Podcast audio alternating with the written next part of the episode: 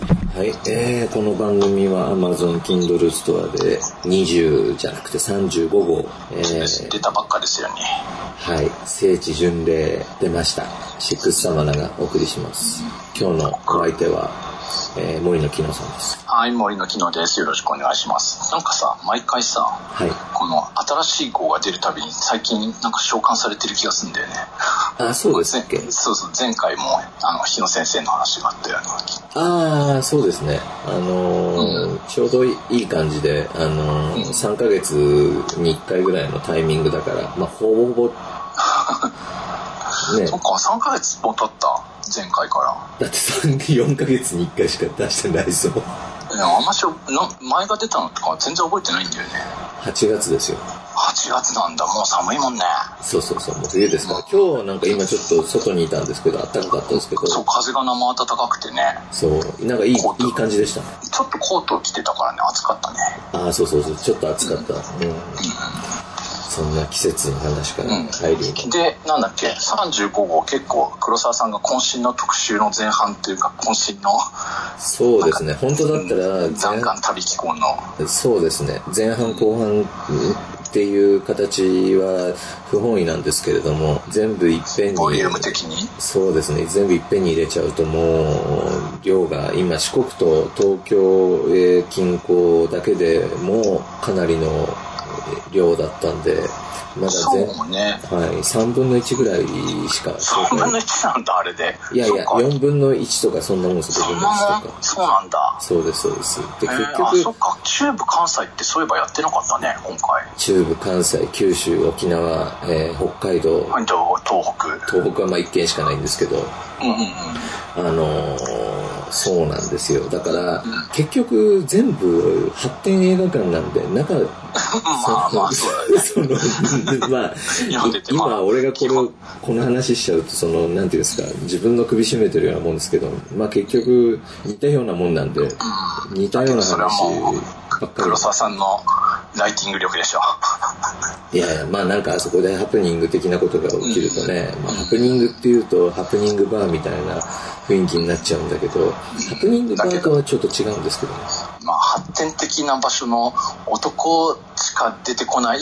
ハプニングが、まあ、え何何往々にして起こるんでしょうその、ハプニングバーと違うところって、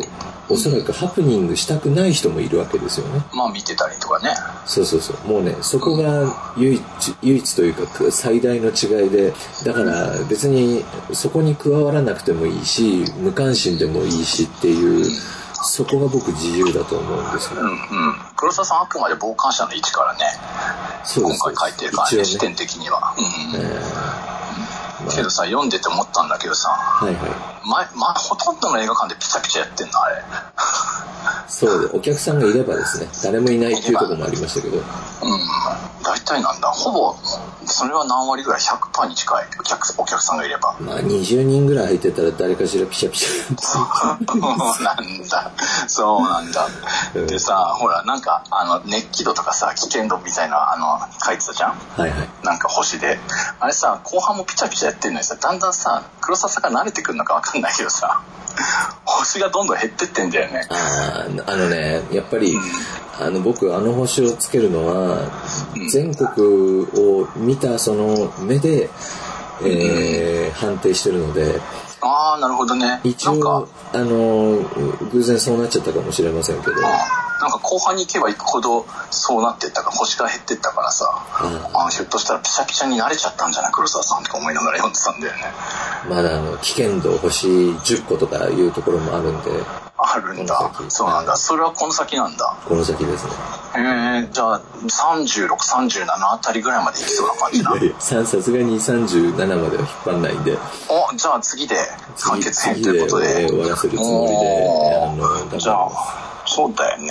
けどあれだよねなんか黒沢さん行く時のちょっと話あれは九州かだったかそうなそうそうあうんの話したけど九州に行くときは森野さんに結構いろんなところをあの教わって面白スポット、うん、まあ九州大好きだからね実際面白かったんですけどうんうんうんうんそれはまたあの九州の時まあまあそうにまた話として四国の話を今日ちょっとしようかなとあ本当思ってだけどとりあえず見た限りだと高松と松山なんだよね行そっうてきたの高は松松山しか逆に行ってないので、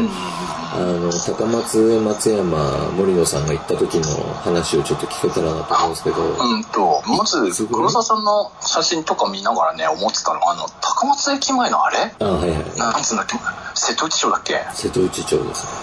あれは本当衝撃受けたね別にあそこはなんかややこしいエリアではないとは思うんだけどね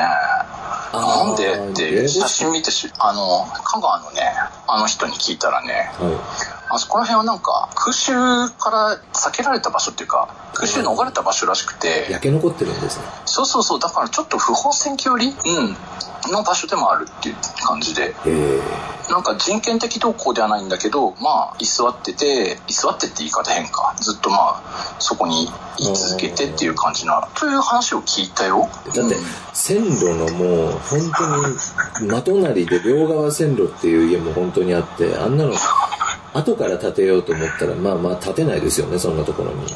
まあ無理だよねだからもうあそこにしかいられない事情があるからあそこに住んでるんだろうなとは思いましたけどうん両方線路とあそこ JR と何琴電っても挟まれているや JR ですよこれ JR 同士で挟まれちゃってんだそうそうそうそうダメな家だなダメな家って言い方もあれだけどさだ片方はその岡山とのつながってる電車だからもう15分に1回は通るわけですよねああそっかそっかそっかはいはいは基礎からおかしくなってくるんじゃないかなと思うんですけど、うん15分おきに隣を電車が通ってたらいはい四国の中でそうだねあそこの区間が一番電車走ってると思うよ高松はね俺ね一番最初に行った時がねなんかミクシー時代のねおう懐かしいでうんす、とうんコミュニティのね人たちに会いに行くっていう、あのややこしいエリア大好きコミュニティですそうそうそうそうその人たちがなぜか四国にねすごい詳しい人たちがね四国にやたら集まっててえその人たちに会いに行くっていうので行ったんだよねいきなり最初の日はまあ夕方夜がぐらいに着いたからまあ鳥鳥の名物あるじゃん高松って皮付き鳥かなうどんとは別にちょっと流行らせようとしてるやつがあるんだよねえー、うんでねなんか夜それで歓迎してもらえてねで次の日からは自分の趣味の香川県内の指定系の人権っぽいエリアは全部回ってもらえたねあ案内してもらったんですか案内してもらったで完全にもう場所全員記憶しててさああいわゆるその火葬場とかそういうところを中心にうん火葬場は行かなかったけど鳥羽は行ったねなるほどうん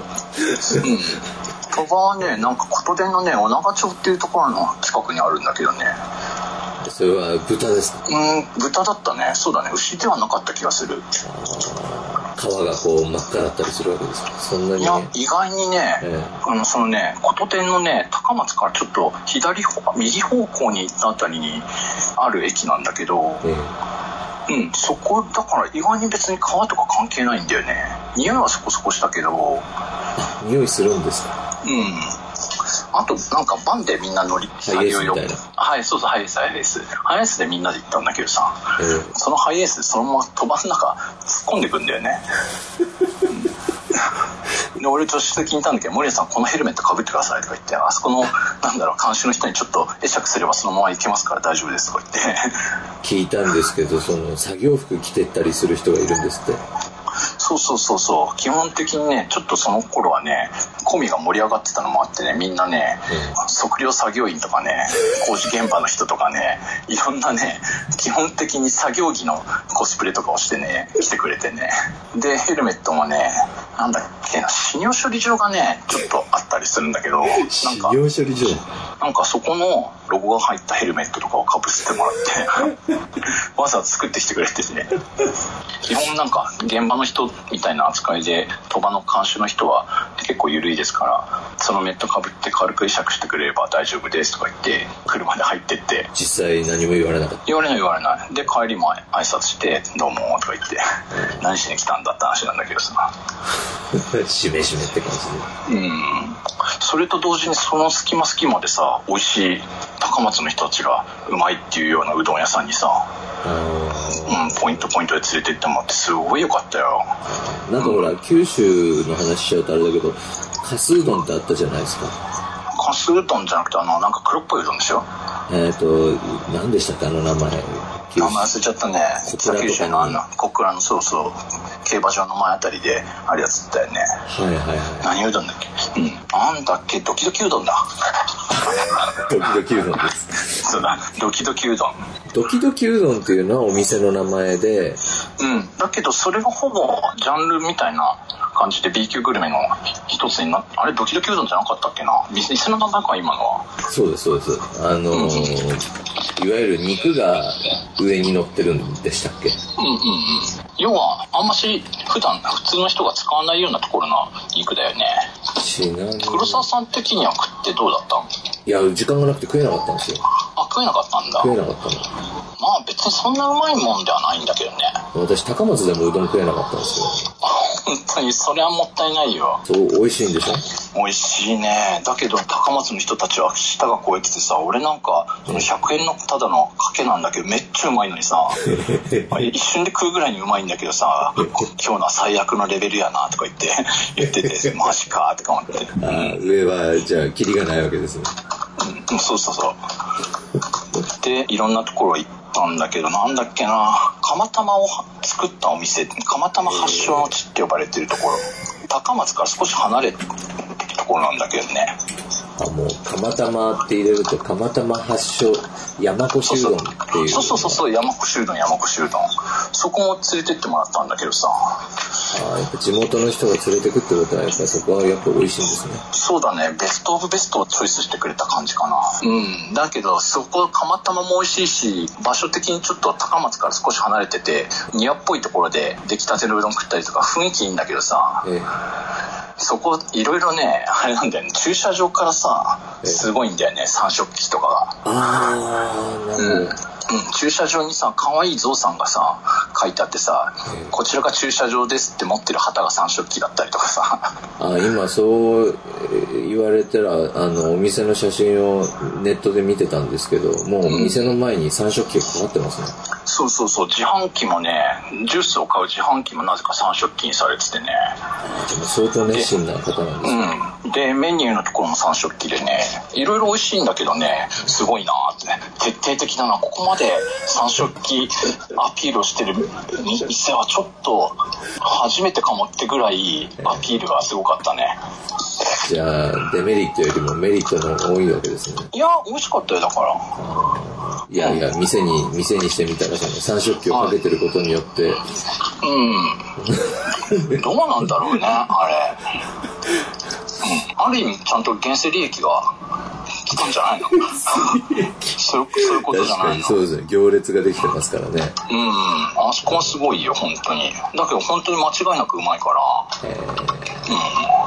だけど、俺、連れてかれたところはどこもめっちゃうまいからさ、全部うまいうまいっつったんだけどさ、微妙にやっぱ差があるらしいんだよね。あと、出来の、出来の良し悪し。なるほど値段もそんなに高くないわけでしょなんかそうね。セルフとかのお店うもん。ミニマムは本当100円だよ、かけ。ああやっぱし暮らしやすそうなところだねそうそうそうそうそう。それで天ぷらちょっとつけても300円いくかいかないかだからね。俺も高松住んでたら週3ぐらいで普通にうどん食ってんだろうなとか思いながら。でなんかやっぱ病気になりそうですね週3でうどん食ってたらそうかな、うんどうなんだろうね。日本一糖尿病が多いんでしょ確かあ、そうなんだ。それやっぱうどんの絡みなんだ。食生活の絡みらしいですよそうなんだ。ちちなみに何日ぐらい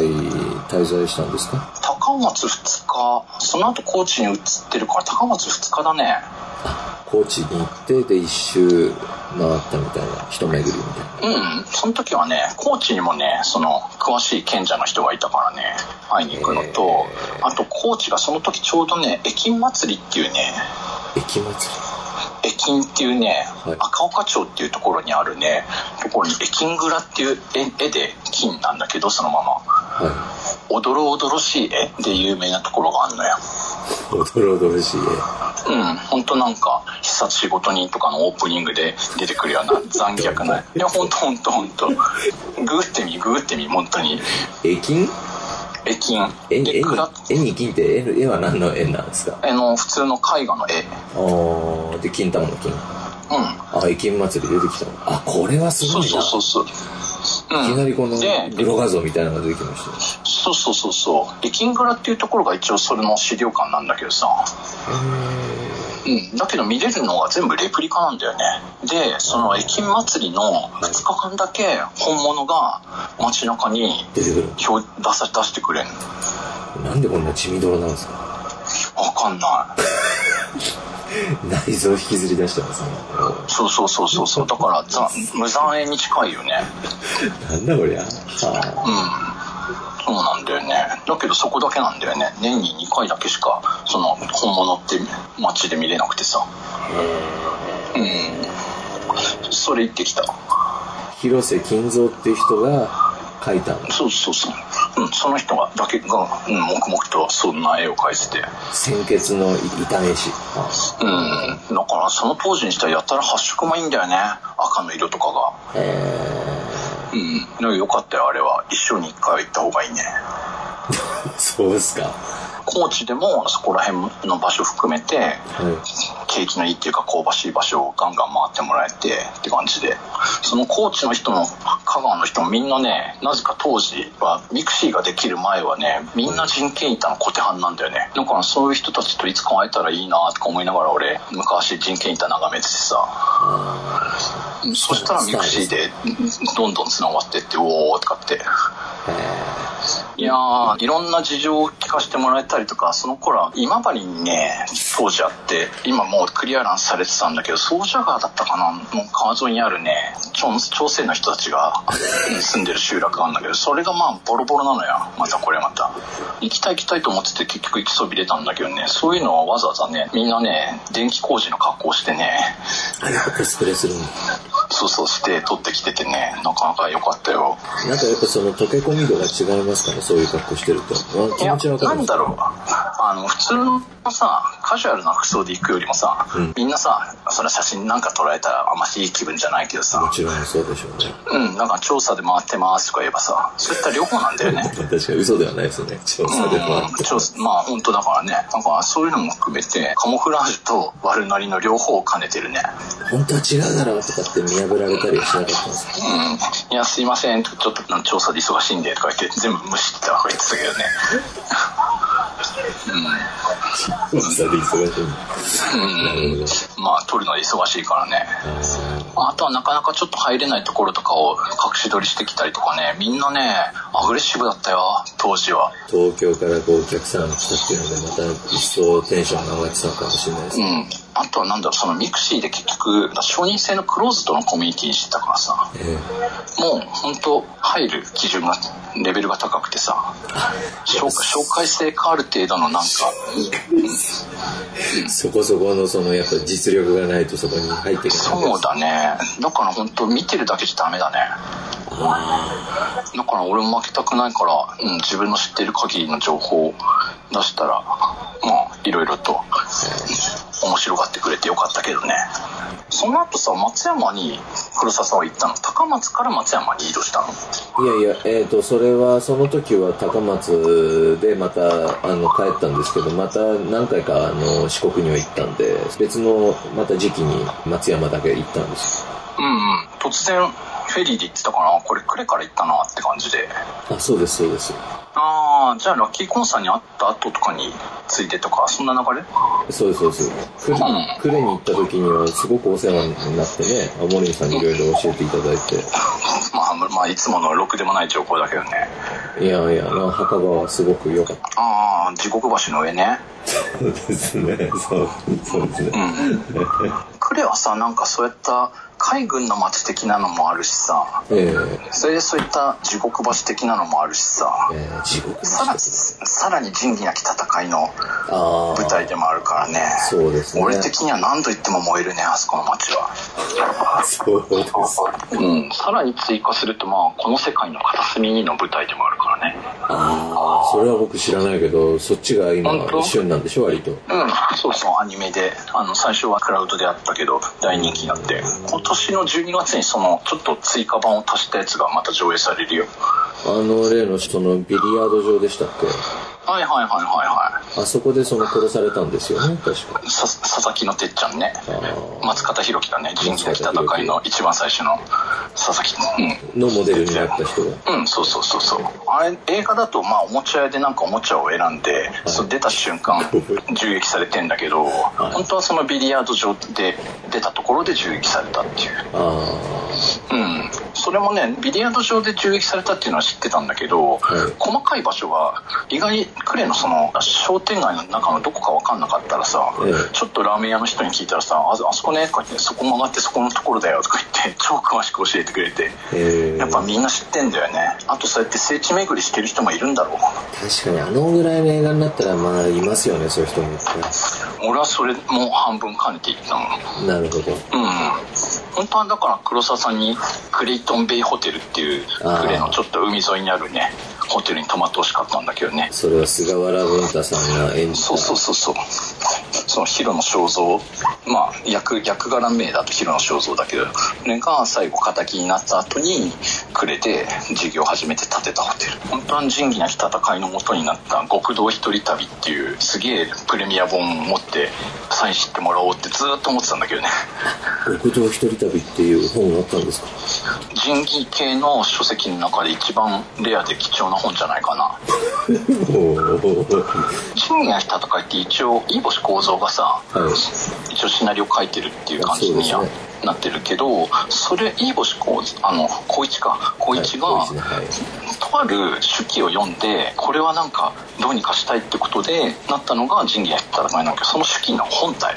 だからその人の視点でこの構想をこんなだったっていうしかもまあ役柄じゃなくて当時実名でねあれだよその菅原文太の役の人だからその人が書いた唯一の本だからね知りまだせんから、うん、仁義をちょっと調べてる限りは、この本は絶対持ってないとダメな本だなとか思って、結構無理して2万ぐらいで落としたんじゃない結構しますねうん、うん、安い時安いんだけどね。だから、クレは面白いよね。いやいい街ですね僕も45回行ったけどいいところだと思いますよういやラッキーコーンさんと話してびっくりしたんですけど本当にああいう喋り方するするんだなと思ってクレの人ってん、ああ、そうじゃけえ、みたいな。そうそうそうそうそううん、そうなんだ。ラッキーコーンさんもやっぱ喋りとしては、もう仁義の人みたいな感じだった。ベッタベタですねうんベタベタなんだ、そうなんだベ。タベタベえー、いいね。それで、それで、なんかミッキーより上みたいな。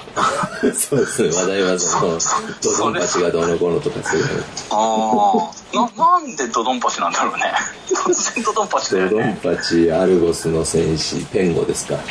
ああ、80、80、70年代から80年代のアーケードだね。ドドンパチ以外は。そのミスターズのキャラっていうのも大概なんだけどね。大概ですけどでもそのペンゴアルゴスドドンパチは、えー、と東広島市ですって、えー、呉からわざわざ広島に1回行って広島経由でその東広島市のゲームセンターに片道1時間かけて、えー月に23回言ってんのやりに行くらしいですよマジでうまいのじゃあ、ドドンパチとか。ああもう点数聞いたけどあの尋常じゃない点数でしたね何百万点とかっていうへえ、そうなんだ、いるんだね。じゃあ単なるやばいだけの人じゃないんだね。こだわりを持って、そうそうそうそうそううん、その好きなゲームはそこまでいってんだ。極め尽くしてますよねだあ、ってそうなんだ。ゲーセンゲームセンターでやるからこそっていうああ、素晴らしい考え方だね。古き良きなんかゲーム、ゲーム好きの人の考え方だね。そうそうでゲーメスとほとんど暗記してるのもすごかったですマジで。ゲームゲームゲームゲームとかじゃあ昔の全部撮ってんの取ってあったりすんのもちろんその何号でその石井善治がこういう言葉を言ったみたいな感じで引用しちゃったりすごいねだかすごいですねらこだわり系の発達障害はとあるところでとんでもない能力発揮するねやっぱすごくね話しててすごく面白い人なんですけどねうんうんうんで女子高生へのこだわりはずっと持ち続けるっていうそうそうゲームセンターでも書いたけどゲームセンターでそのコインくれたらセックスさせたるけんみたいな話をされてそれがこうショックで少女ですか少女に戻れてしまったと言ってましたけどああそうなんだそういった一応いきさつがあるのねうん、まあそのやっぱゲームセンター絡みなんですよねその生徒ああそうなんだじゃああれだね今あのアニメでやってるハイスコアガールのオルタナティブバージョンだね完全にバージョンだね森野さんはそのゲームセンターで知り合ってこの異性と知り合ったこととかってあるんですかないさすがにいませんかうんな今はあの UFO キャッチャーとかいいっぱいあるけど昔はそういう場所じゃなかったじゃないですかなんかね結局そうそう対戦格闘のや話とかまあ書いたけどさあの頃って大体いつも今の嫁が横になんか大体一緒に来てんだよねもうそういう関係だったんだそうそうそうそうそうそう僕知らなかったんですけどこの前池袋行ったらいきなり帝があってあのあミカ池袋の帝でしょはいうん、あそこさ日曜か土曜の昼間行ったらさやっぱ閑散としてんだけどさえちょっと前に俺金曜かなんかの夜どうなってんのかなとか思って行ったらさ2階の対戦格闘がさすごい熱気でさそれ最近の話ですうんと11月3日の話だか最近だらねそうねこの前だねその対戦格闘ってそのいわゆる現今の対戦格闘ゲームなんですかそれともて鉄拳の今のアリーの、まあ、ばあちゃんのラストの5のあやつがありのあとスト2系が一通り俺はバーチャーの人だったかな結局は後半はだからバーチャー見てたけどとんでもないうまさだったねあねそのハイスコアガールの話にまたなっちゃうけどそそこでさまあ当時のゲームとかのさ実写の対戦のシーンとかも出てくるけどさあれも帝絡みの人の常連さんとかがみんなプレイしてるっていうスペシャルサンクスで入ってたしねあなるほどねうんそんなんでなんかゲーセンはいろんな出会いはあるんだけど女子生との出会いはなかったなだからラッキーコーンさんはレアケースだったんですかねお惜しいところまで行ったん じゃないあとそうそうそうこの前の土曜かウェアハウス知ってる川崎のあ知ってますよ急流城塞がそうそうそうそうそう行ってきた行ってきたああなもうまだやってたんですかギリギリうんとねこの前の土曜がえっ、と11月の10何日だっけ16だったんだけどその次の日に閉店だっていう話だったらしくてじゃあギャラリーとか結構いたんじゃないですもう入り口から人が大すごいいてかそんなそなんんなか話ゲだったー,、うん、ゲームのコーナーになかなか行き着けなかったみんななんか写真撮ったりとか1階のあの空論町スタイルの雰囲気のところとかで写真撮ったりとか便便所も結構綺麗に作ってあるじゃん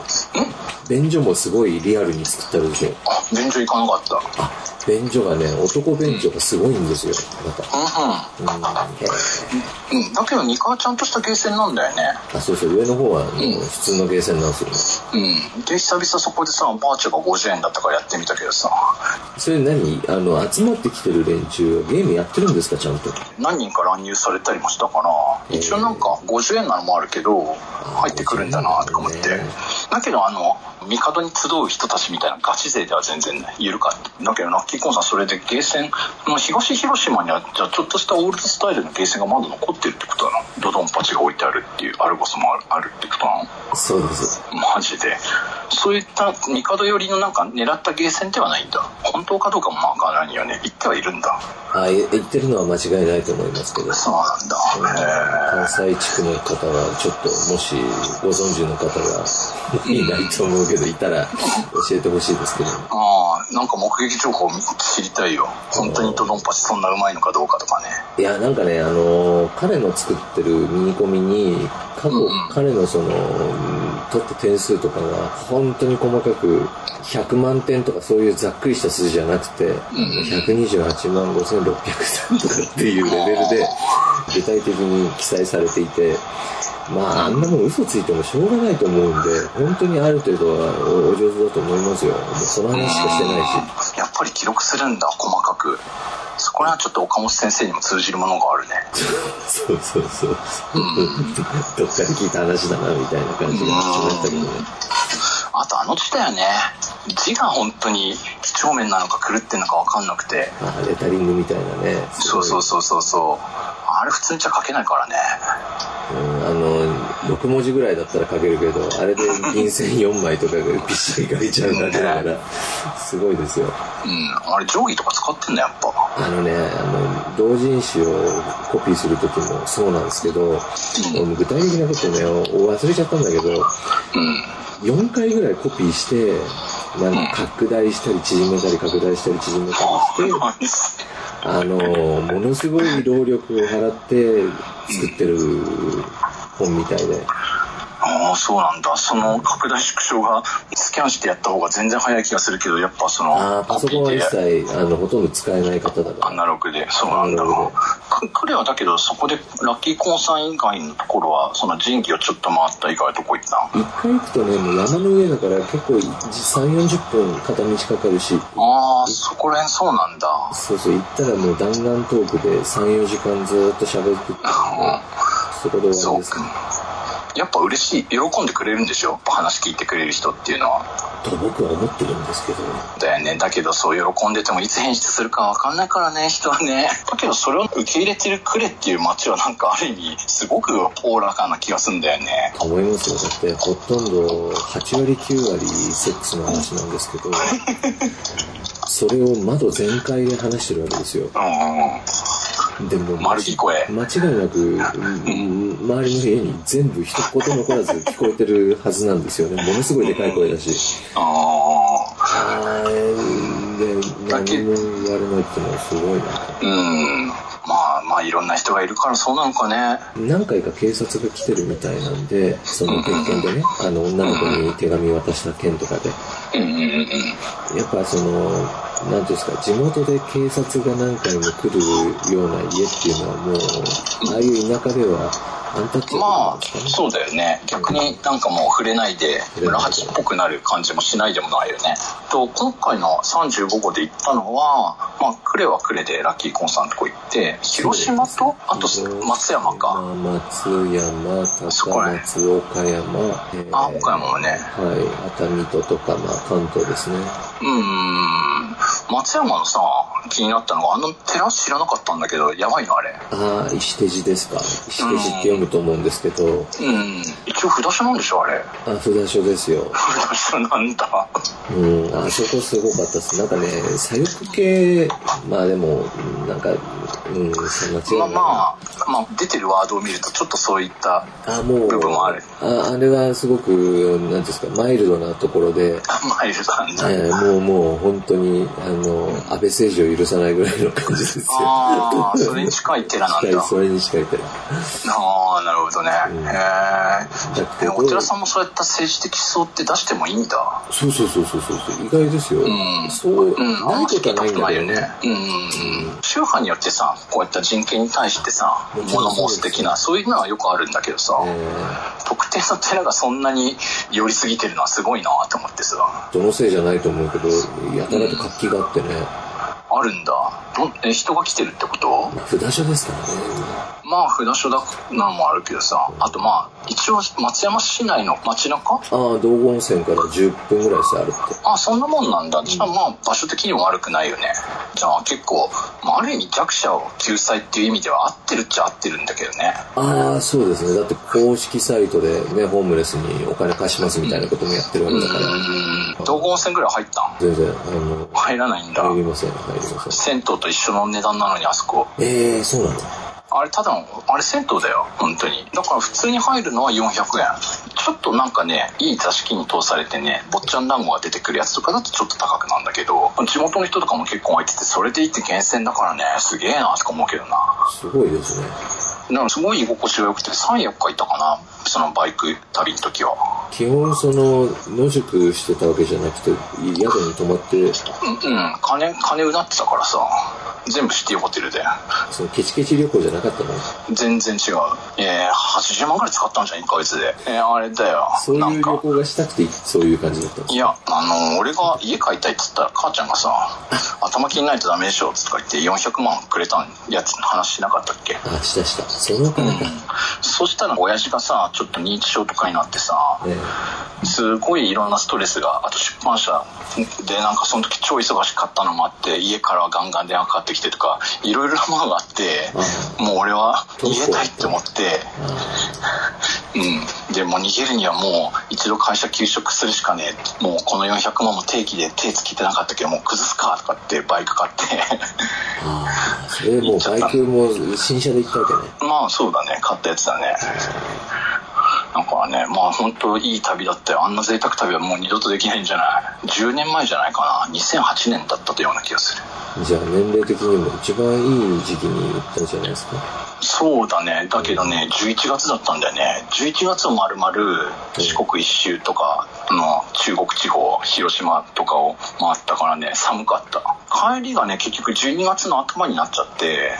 それで手袋1枚で、まあ、高速走ってたらもう死にそうになったね。指とかが。そっかそっか。それで東京まで帰ってきたんだ。そうそうそうそうそうそう。それはきついわ、確かに。透明降りた瞬間さそのノリでカンパチ走ってたらさスピード違反で捕まるしさ けどいい旅だったよ8ギガぐらい写真撮ったんじゃないかな